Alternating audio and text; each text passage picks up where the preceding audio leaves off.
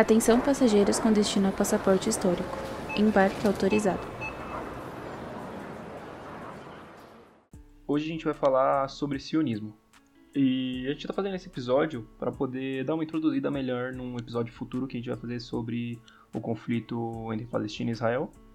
E o sionismo é extremamente fundamental para entender a questão Israel-Palestina. Por isso que a gente está fazendo esse episódio aqui hoje. E Luizão, o que você que conhece o sionismo? Sabe o que, que é? Você conhece, né? Mano, assim, por nome de cabeça assim, eu não sei o que é não, velho. Sinceramente. Não tenho nem ideia. Então vamos lá. Você vai, você vai ficar sabendo hoje, nesse episódio. Vamos ver aí, vamos lá. Então, o sionismo, vamos começar entendendo o que, que ele é, né? Então, o sionismo ele é um movimento nacionalista. É isso. Agora, vamos aprofundar um pouco melhor isso, né? Porque para algumas pessoas, movimento nacionalista pode ser alguma coisa meio vaga, né? Nacionalismo. Então, o que é nacionalismo?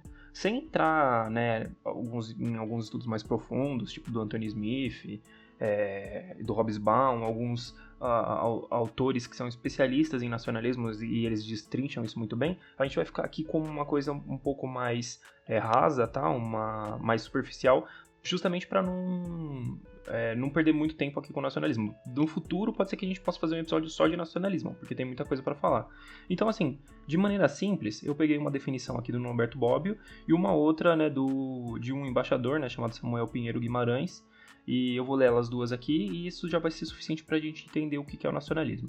Então, para o Norberto Bobbio, o nacionalismo é Abre aspas, em seu sentido mais abrangente, o termo nacionalismo designa a, ideia, a ideologia nacional, a ideologia de determinado grupo político, o Estado Nacional, que sobrepõe as ideologias dos partidos, absorvendo-as em perspectiva. Fecha aspas.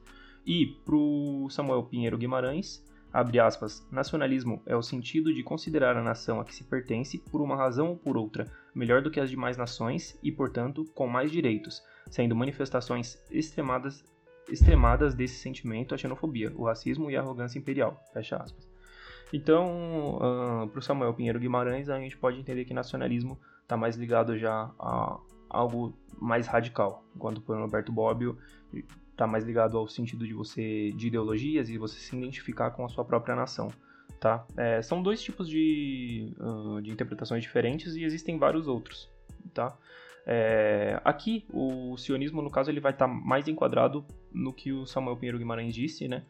De ser uma manifestação assim é, extrema de se reconhecer como nação e expressando de alguma maneira xenofobia, racismo, é, esse tipo de coisa.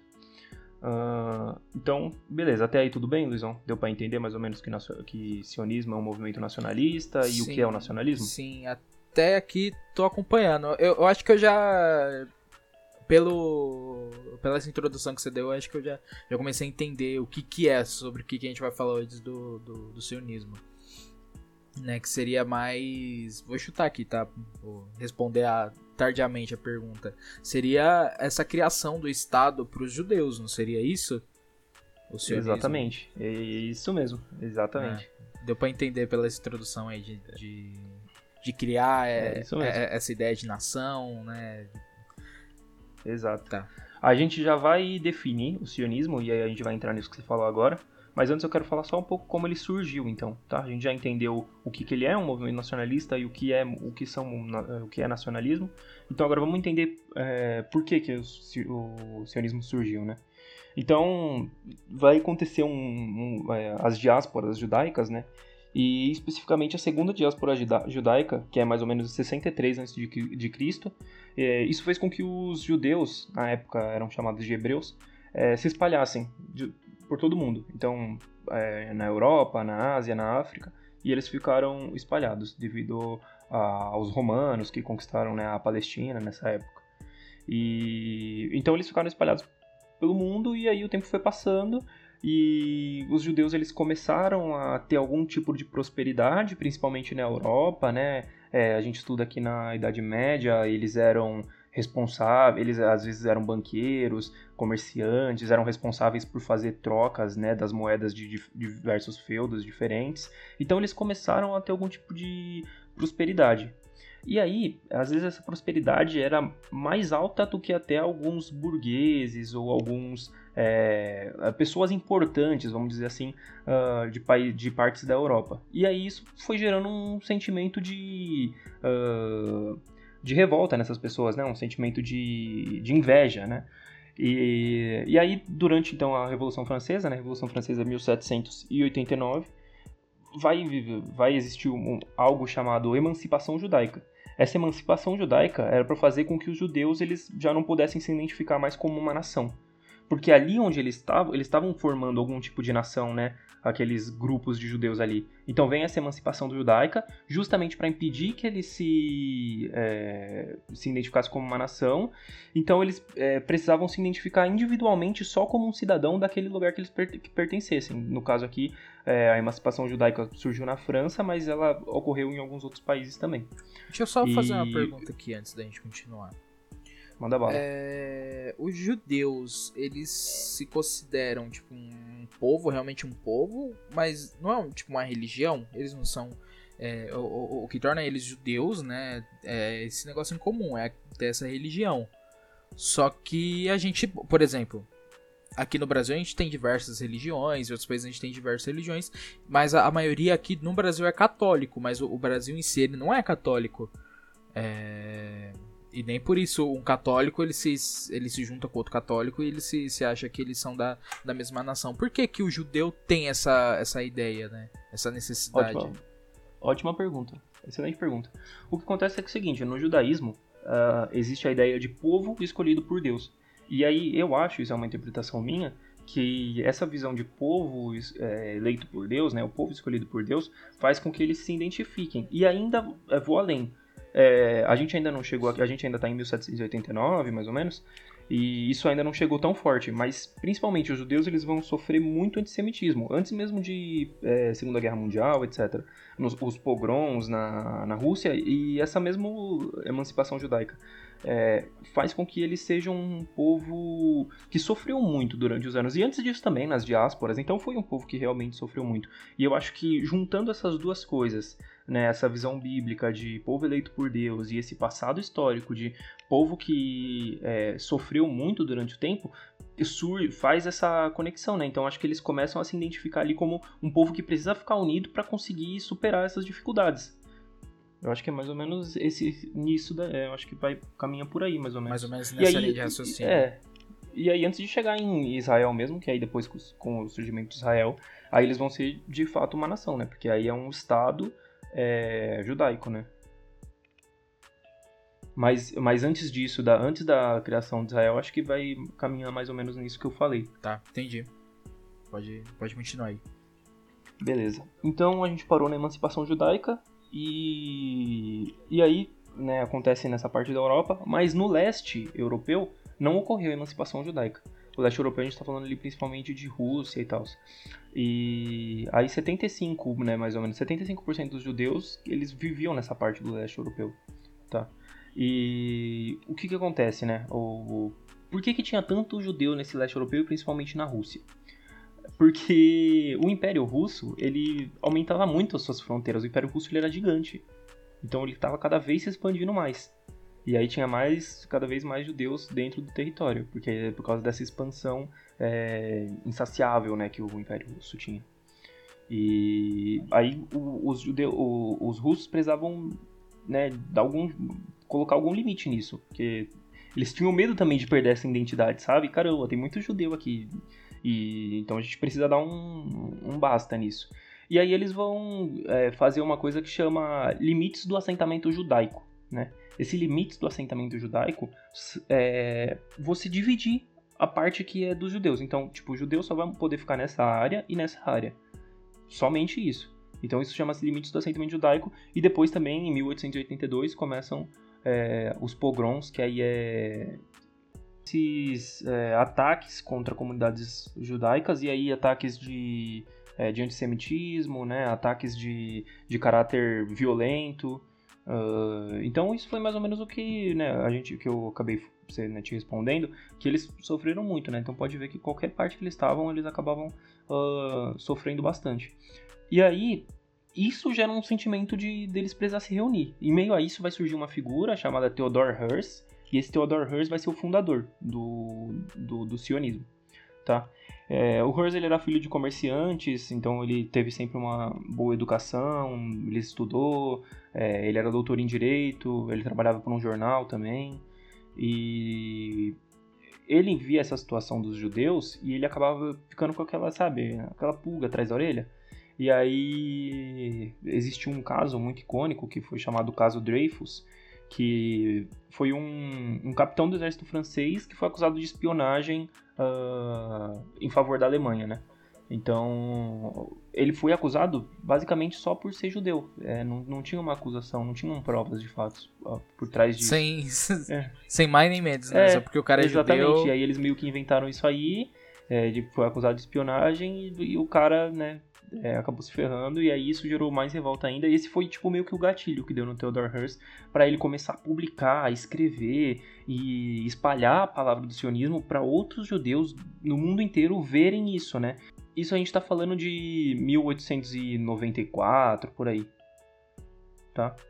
É, que, é bem, que é bem quando surge mesmo o, o movimento sionista, né? Final do século XIX. Então, essa é a história por trás do sionismo, tá? Tudo bem? Então, o, o, o, o, sionismo ele começou por causa desse cara aí. Theodor Herzl, ele fundou isso. Theodor Herzl, isso. isso. Já tinha esquecido. Ele fundou por quê? Porque ele escrevia muito sobre, ele que publicou os primeiros li ele que publicou os primeiros livros, né? E assim, os primeiros livros é... não eram muito bem de venda, sabe? Ele publicava assim mesmo para vender, sabe? Não, não, não teve tanta repercussão mas ele conseguiu é, espalhar bastante a palavra do sionismo, até conversando com é, líderes de autoridades dos estados e é, esse pessoal assim de, de importância. E o que acontece? Esse pessoal, né, como eles viam né, a questão do antissemitismo, isso um pouco mais para frente, né, eles viam que o antissemitismo realmente existia, eles ficavam com um sentimento de culpa e aí eles acabavam acatando o que o Theodor Herzl pedia, que aí vai ser é, quando ele vai pedir para fundar o Estado de Israel, e a gente já vai ver isso, né? Então, beleza. É, aqui foi mais ou menos o contexto para o surgimento do sionismo. E agora vamos definir, então, né, o, o sionismo, tá? É, então eu peguei uma definição aqui do, de um autor chamado James L. Gelvin, que é um estudante sobre Israel e Palestina, e tem um livro muito bom que chama Israel e Palestina 100 anos de guerra. E eu vou ler aqui a definição para a gente ver como é que ele, como é que ele define o sionismo. Então, abre aspas, o sionismo se autodefine como a expressão política da nação judaica. Para os sionistas, o direito dos judeus sobre a Palestina pode ser encontrado na Bíblia e comprovado por meio de evidências arqueológicas. Os sionistas afirmam que o sionismo salvou a dispersão, a dispersa nação judaica da decadência interna e da corrupção externa e reergueu a comunidade, restaurando o seu lar de origem na Palestina.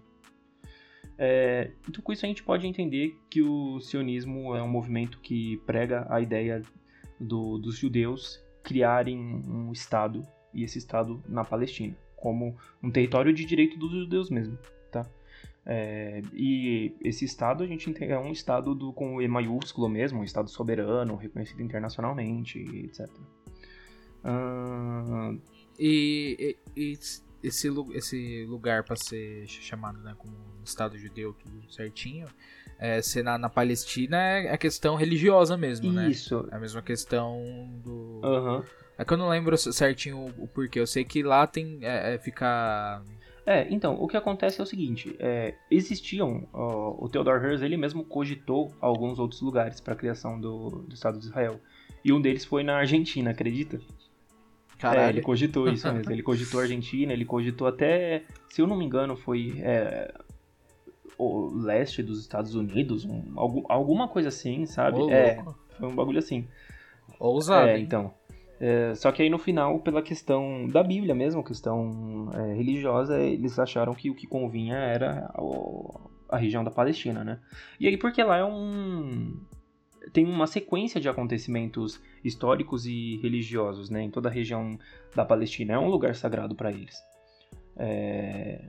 E digo mais, né? É, é um lugar sagrado para. E aí eu estou falando de Jerusalém, né? É, uma, é um lugar sagrado para as três religiões monoteístas, né? Vou colocar como as principais, as maiores pelo menos. Que aí é o cristianismo, o judaísmo e para os muçulmanos também, né? É, para o Islã. Então é uma cidade religiosa, né? Que aconteceram fenômenos religiosos para essas três religiões. E aí eles acabaram definindo o que seria lá.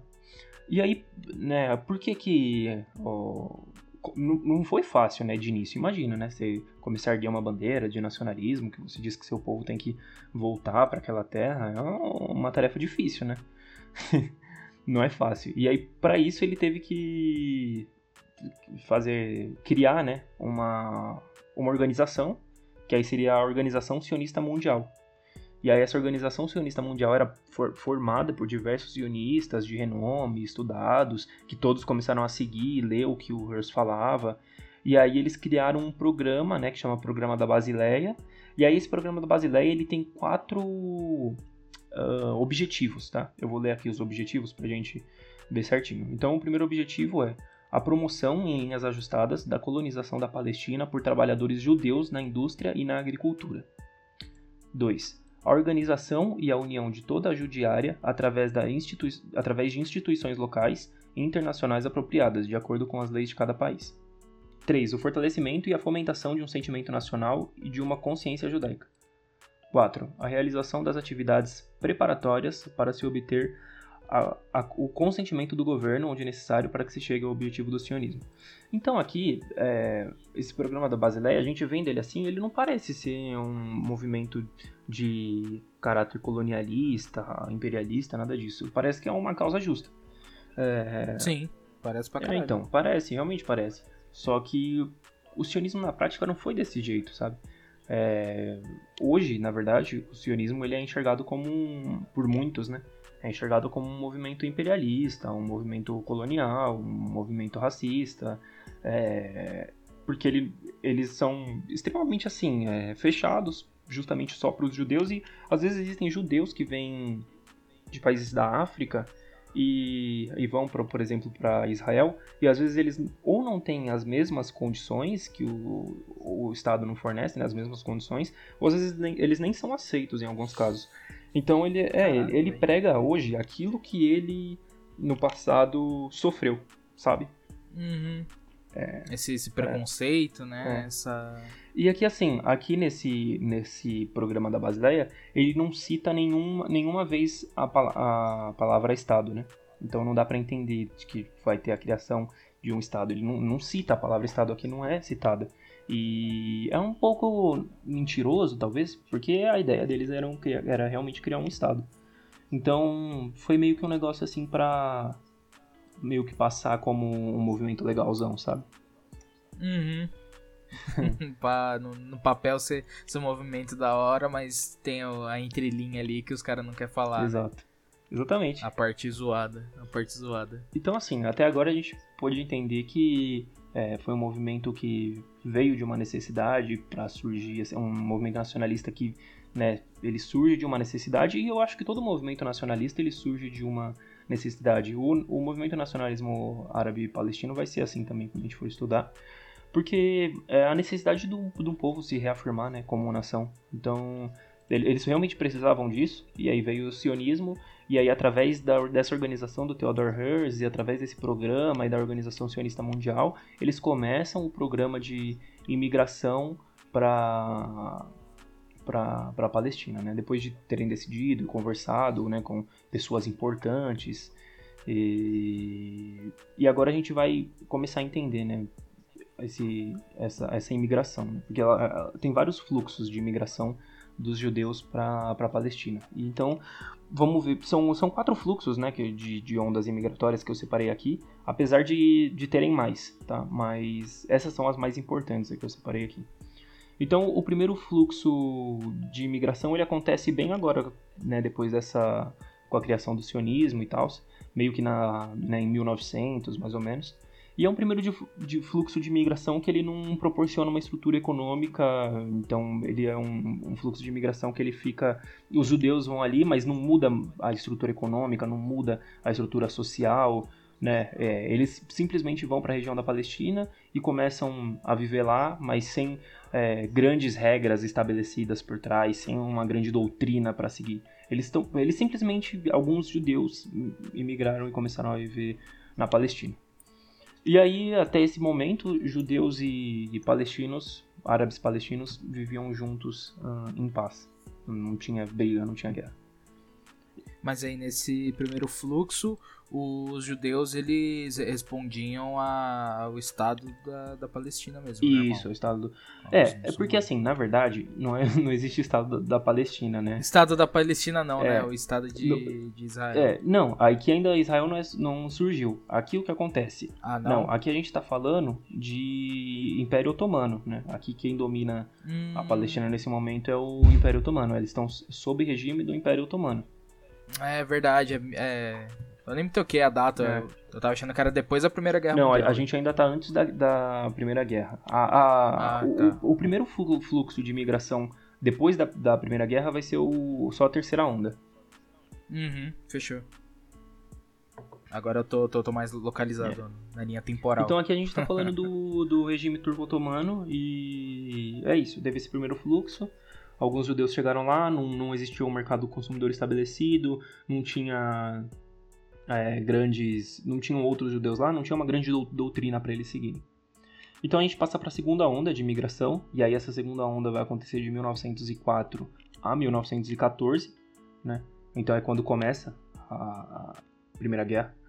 E aí é, o que aconteceu que um, um dos grandes motivos dessa, desse segunda, dessa segunda onda foi a guerra russo-japonesa, né? Que foi uma guerra que entre o- a Rússia e o Japão, obviamente, que aconteceu entre 1904 e no- 1905.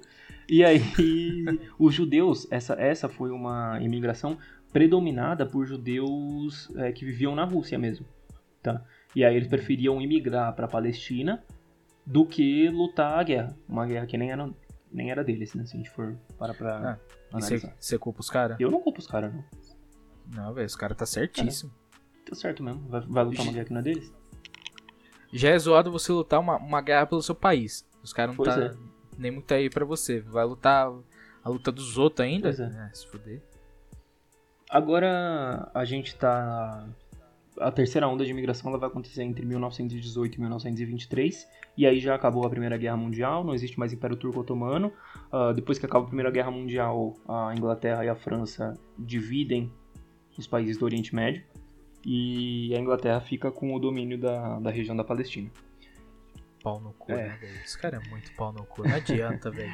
Passa ano, vira ano, os caras é muito pau no cu, velho. E aí, é, nesse momento, eu vou explicar mais isso quando a gente gravar o episódio próprio de Israel e Palestina, que esse não é um episódio para isso, mas a gente vai entender que é, o- os ingleses prometeram para os judeus a criação de um Estado ah, na Palestina, tá? Mas eu não vou entrar nesses pormenores agora, porque o episódio de hoje é sobre sionismo e não sobre Palestina e Israel propriamente dito. A terceira onda de imigração acontece entre 1918 e 1923, e as duas ondas anteriores, né, a primeira e a segunda, junto com essa, ela trouxe 75 mil judeus, né, é, que imigraram. é. E esse fluxo imigratório, né, dessa terceira onda, ele, esse sim é fortemente pautado pelo, pelo sionismo. E aí ele é, a doutrina que eles seguem mesmo é, vai ser o sionismo, então eles vão né, ter um, vão estabelecer um plano que é composto por conquista da terra e conquista do trabalho, né? E aí o que isso quer dizer? Né? A, a conquista da terra, ela tá preocupada em fazer com que o sionismo, com que os sionistas se espalhassem pela Palestina inteira. Então é a missão tipo de cultivar a terra, sabe? É, fazer o plantio deles, né? Começar a meio que colonizar, tá? É a conquista da terra. E a conquista do trabalho, ela se preocupa em fazer com que os judeus conseguissem ter ocupações em todos os ramos de trabalhos possíveis, tá? É, então que eles realmente conseguissem se espalhar e se estabelecer, né? É, essa vai ser a terceira onda, né? Então, diferente da primeira e da segunda, que não tinha muito uma doutrina segui né, seguindo, pau- pautada, né? Não tinha uma doutrina pautada, essa terceira onda já vai é, ser bem diferente nesse quesito, né? Então, ela tem toda essa conquista da terra, conquista do trabalho, vai ser fortemente pautada pelo sionismo, já tem esse caráter de começar a ocupar, esse caráter de começar a colo- colonizar. É, Então, eles acreditavam que essas conquistas eram importantes para realmente constituir uma nação. né? E nessa terceira onda também eles já criam dois partidos, né? o- Os, os judeus. O, um partido chamava Trabalhadores de Sião, em hebraico é Poal Zion, e e eu, eu não falo hebraico nada, tá? Só tô chutando aqui a pronúncia. Uh, e o outro partido era o Jovem Trabalhador, Rapoel Hatzar. E esses dois partidos, eles eram muito parecidos. Então, mais para frente eles vão acabar se fundindo, tá? E vão formar uma PAI, que é o Partido Trabalhista de Israel, que existe até hoje. E é um partido importante, né? Porque desse, desse partido vai surgir coisas, grupos famosos, né? Por exemplo, o Haganah, que o Haganah depois ele vai virar, quando funge, quando cria o Estado de Israel, o Haganah ele vai é, ser um grupo armado que vai fazer parte do exército, ele vai entrar pro exército. E também do, do Mapai e posteriormente do Haganah é, vai sair um grupo terrorista, né, que é o Irgun. Então ele é um, esse grupo terrorista Irgun ele é até antes dos grupos terroristas uh, dos árabes palestinos. E aí a gente tem a, também a quarta onda imigratória, que é a última relevante aqui pra gente, que acontece de 1924 a 1928. E aí só essa onda, ela trouxe aproximadamente 82 mil judeus. E... Mais os 79 que... 70 e pouquinho, não 75. é? Que tinha vindo Isso. antes. 75 que tinha vindo antes. Caralho, a gente papo. É bastante véio. gente, velho. E aí, essa quarta onda, ela é a mais diferente. Porque o que acontece? Essa quarta onda, na verdade, como ela é de 1924 a 1928, ela é pautada por judeus que viviam na Polônia. E aí você já imagina o que estava acontecendo na Polônia, né, nesse momento. Estou falando do período, período entre guerras, e aí o que, que tem? Já existe um nazismo é, entrando em ascensão, e também existe um é, antissemitismo extremamente forte agora, né? É, e aí os judeus estavam sendo caçados, né? Isso, esse, essa questão dos judeus poloneses é, é muito bem retratado num quadrinho chamado Maus, que fala exatamente sobre isso. É, fica a dica aí já. E. Já fica é, uma, uma, recomendação solta. Já fica aqui. essa recomendação solta. E, então essa quarta onda vai ser desses judeus que estavam fugindo da Polônia e iam preferir viver na Palestina, mas esses não são judeus que são pautados pelo sionismo. Então eles foram lá justamente porque eles estavam fugindo daquilo, sabe?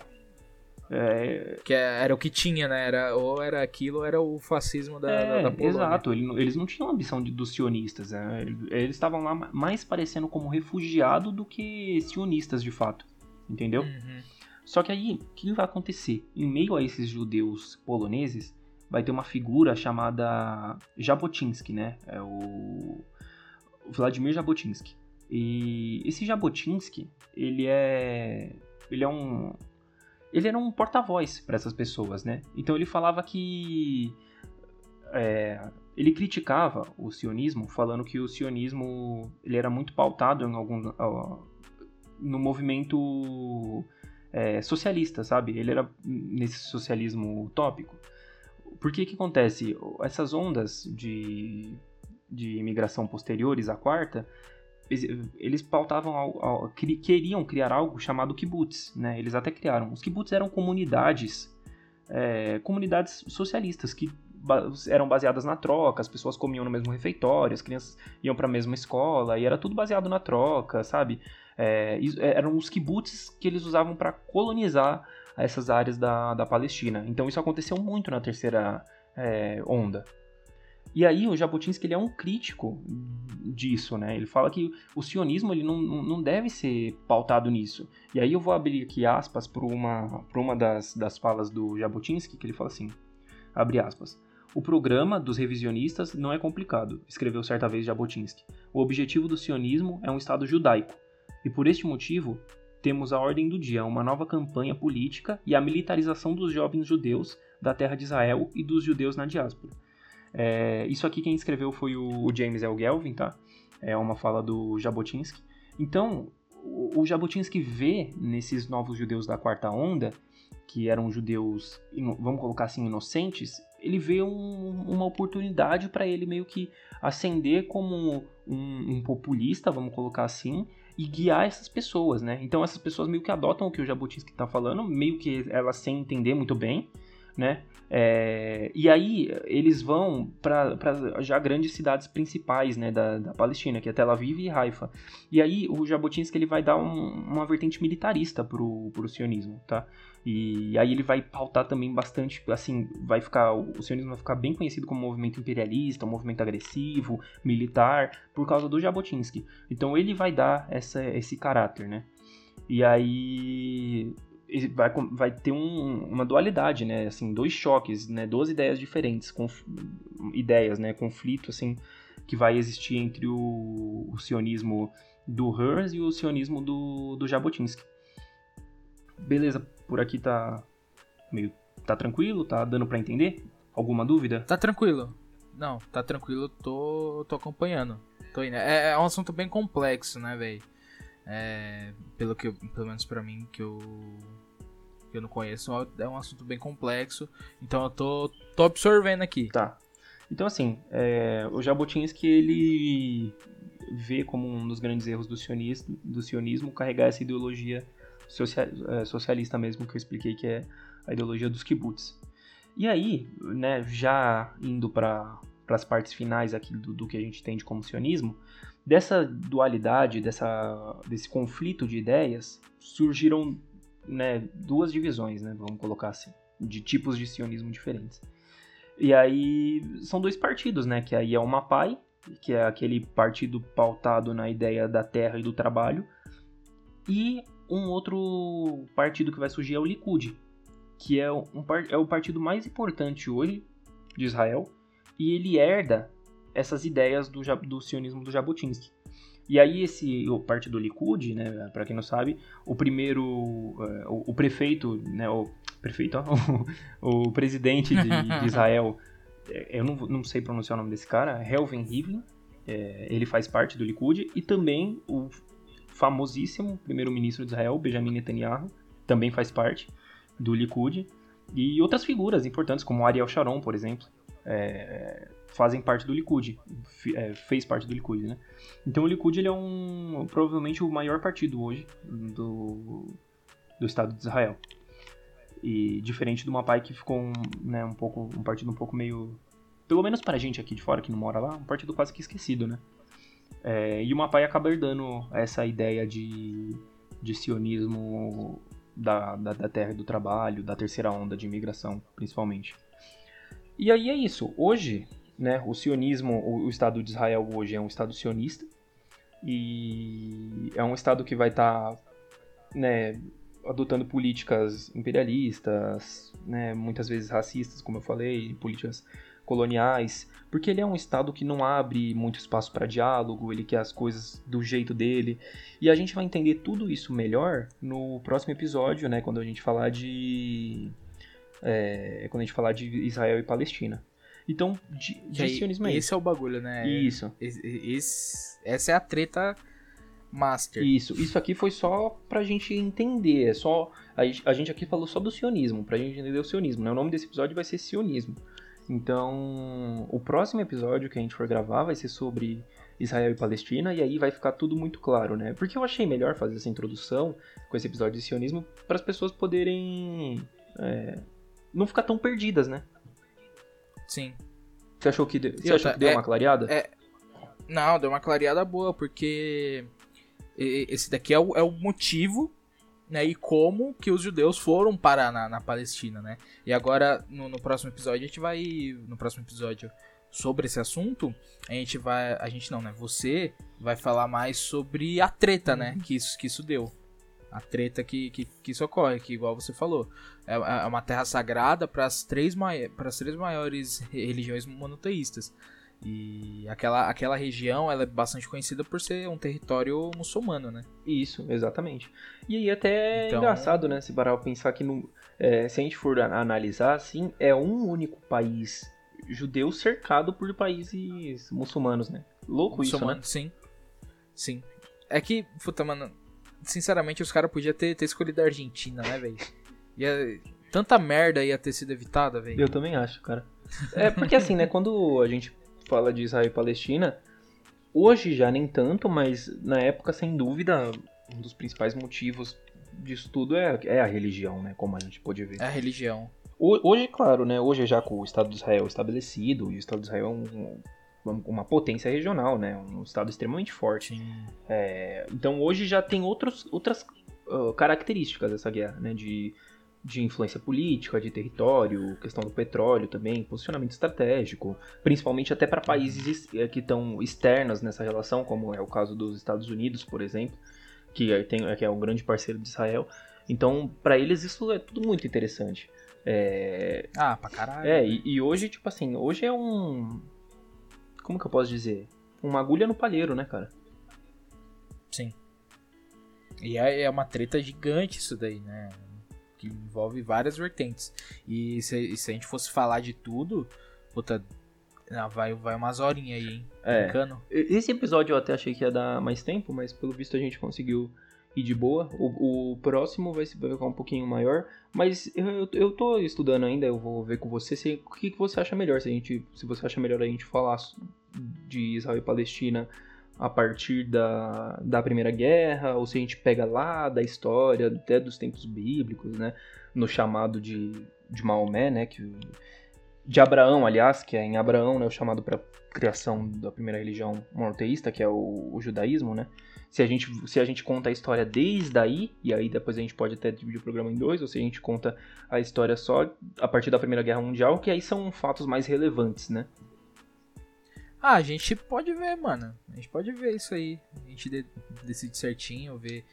A gente monta um, roteiro e a gente vê o que, que a gente faz. É. Não dá nem falar pro pessoal pedir, né, o que eles acham melhor, porque quando eles ouvirem isso aqui, esse episódio já vai estar gravado, o de Israel e Palestina. Bom, mas é isso. Vamos de recomendação então? Vamos de recomendação? Posso ir primeiro? Ó, a minha recomendação aqui é de um filme que fala sobre esse esse ódio ao judeu, né? Clássico também, um clássico do clássico, que foi o, o, o, primeiro filme que eu assisti que falava sobre isso, que eu vi quando eu era criança, na escola, e que me, me impactou muito. Que, eu, que para mim, o, preconceito que tinha era apenas com negro e asiático, era questão mais assim, né? Não de, de uma religião. Né, que é o Menino do Pijama Listrado, velho. É um dos filmes que mais me impactou quando eu era criança. E eu acho que explica bastante, né? Fala sobre esse antissemitismo aí na Segunda Guerra Mundial e mostra um menino judeu, né? Um menino judeu e um menino alemão. Mostra mais ou menos por dentro da, da Alemanha nazista como funcionava, né? Não é exatamente sobre o que a gente tá falando, mas eu acho um filme interessante também. Pra, pra Cara, você acredita que eu nunca vi esse filme? Mentira. Eu sei que eu tô falhando, porque é um filme que acho que é obrigatório, né, de assistir, mas eu nunca vi ele. Não, é obrigatório. Ele é muito bom, velho. Muito bom, de é. verdade, mano. Bom, ele é muito Eu bom. vou de Mouse, então, que eu já assisti aqui. É um quadrinho, é um quadrinho bem famoso, assim, um quadrinho bem renomado já. É... E ele conta sobre os judeus na, na Polônia. Como que. É, é a história do. É uma história verídica, tá? Do filho de um é, judeu polonês e ele vai entrevistando o pai. E aí ele vai escrevendo. É bem legal. Caralho, que é. foda. E aí também tem o livro mais técnico, que é o que eu usei para essa pesquisa mesmo, que eu usei para minha monografia também, que chama Israel e Palestina, 100 anos de guerra, que eu citei aqui também, do James L. Gelvin. É um livro bem interessante, é um livro um pouco mais técnico, para talvez quem quer é... começar a entender melhor os estudos da, né, de Israel e Palestina. Mas fica a, a recomendação aí também. Maravilha. Bom, então é isso. Então é isso. Finalizou o episódio bom, hein, velho? Deu pra, deu pra entender bastante, porque é muito atual, né? Esse assunto aí na questão Israel-Palestina. É, é bizarro, Luizão. Desde que eu entro. É, eu já expliquei, né? Desde que eu entrei na faculdade, eu quero estudar. Eu entrei querendo estudar esse, esse uhum. assunto. E. Desde que eu entrei era um assunto atual, tá ligado? Sim, e não, não para e ele continua atual, atual porque ele é um assunto não resolvido. Então ele é um assunto que tá Sim. sempre tendo coisa nova. Então eu lembro assim, quando eu entrei na faculdade, tava rolando aquela aquela fita do do Trump mover a embaixada para de Tel Aviv para Jerusalém. Então aí, tipo, tava bombando por causa disso. Nossa, tá super atual. Aí depois bombou porque é, O, que, que foi? Era alguma coisa do Bolsonaro? Ah, ah enfim, eu não, não vou lembrar do- todos os detalhes, mas assim, sempre tem, tá Uhum. acontecendo uma coisa nova e aí. Alguma é, coisinha Ah, envolvida, de- né, depois, ali. claro, teve. Antes disso também teve o, o Trump querendo é, propor um novo acordo entre Palestina e Israel, só que aí tipo, foi um negócio que nem foi levado pra frente. Então sempre tem alguma coisa nova é, rolando entre eles, sabe? Sempre é assunto, né? Sempre é assunto. Vira e enquanto mexe, enquanto vira não for assunto. resolvido, vai ser assunto, cara. Então, rapaziada aí que tá pensando em fazer RI ou até alguma coisa relacionada a isso, Palestina e Israel é o assunto do momento, hein? Faz muito É, tempo que é desde momento. 1914, tá ligado? Tá mais de 100 anos aí no, no, no trend No topics trend aí do da- das relações internacionais, tá ligado? Ai, ai. Mas é isso então, fica aqui. É isso. Quer falar mais Não, alguma coisinha? Tô de boa, e você? Não, tranquilo. Então, beleza. Obrigado aí, pessoal, por ter acompanhado. Uma ótima semana pra vocês. Falou, rapaziada.